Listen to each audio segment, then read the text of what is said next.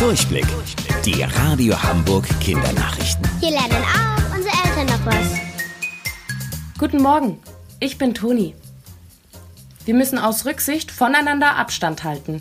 Das hat Bundeskanzlerin Angela Merkel gestern Abend im Fernsehen gesagt.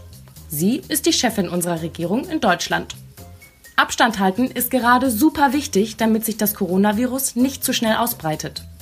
Deswegen ist zum Beispiel eure Schule oder euer Kindergarten geschlossen. Einen ganzen Monat noch.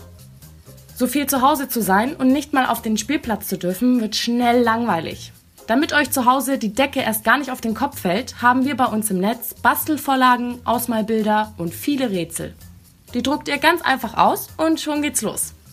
Also, kramt die Bastelschere raus und klickt euch rein unter radiohamburg.de.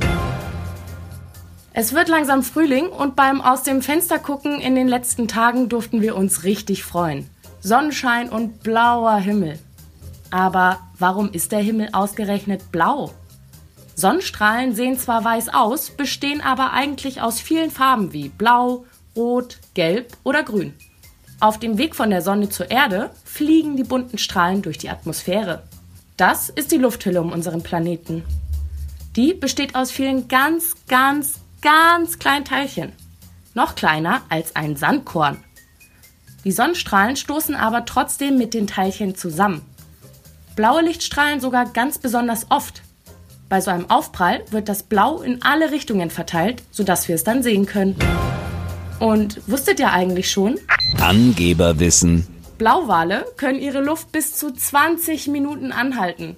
Beim Ausatmen könnte er dann sogar noch rund 2000 Ballons gleichzeitig aufpusten. Wahnsinn. Bis später. Eure Toni.